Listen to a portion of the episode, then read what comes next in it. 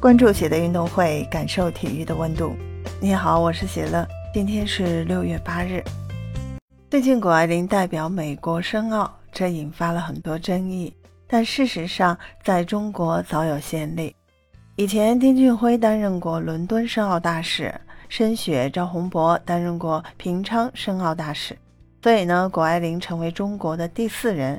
这呢，也说明十八岁的谷爱凌影响力是巨大的。他是真正的世界巨星。谷爱凌代表中国队在北京冬奥会上取得巨大成功，拿到两金一银，并且谷爱凌会说流利的中文。现在谷爱凌代表美国申奥，中国网友有些无法接受。不过这样的情况早就有过了，早在二零零七年四月二十六日，韩国奥申委在北京聘请中国双人花滑名将。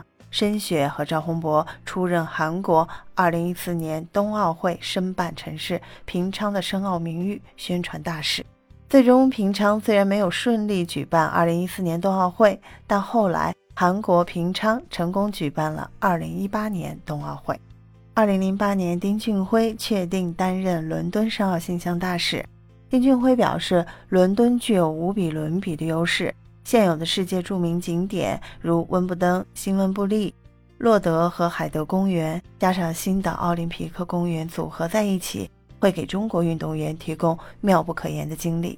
最终，伦敦也的确申办成功，并且顺利举办了2012年伦敦奥运会。现在，谷爱凌成为美国申奥大使，这更加说明了谷爱凌的影响力。在斯诺克界，丁俊晖不仅仅是中国第一人，他还是亚洲第一人，拿到过十四个排名赛冠军，堪称中国斯诺克的奠基人。但如今丁俊晖状态下滑，严敏涛、赵心童已经挑起大梁，但丁俊晖为中国斯诺克做出的贡献是巨大的，而申雪和赵宏博则是花滑的传奇，在花滑界地位是极高的。现在。谷爱凌也获得了认同，这更加说明谷爱凌的全球影响力。对于谷爱凌来说是巨大的荣誉，也是值得骄傲的。分享体坛热点，感受体育魅力。